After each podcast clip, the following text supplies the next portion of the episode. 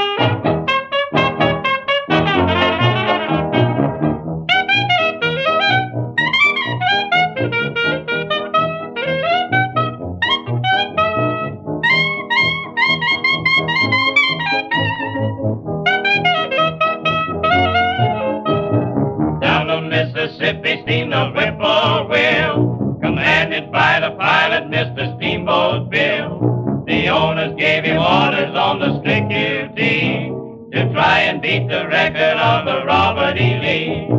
Beat up the fire, let the old smoke roll. Burn up your cargo if you run out of coal. But don't beat that record, Billy told the maid. Send my mail and carry Peter Steamboat Bill, steaming down the Mississippi.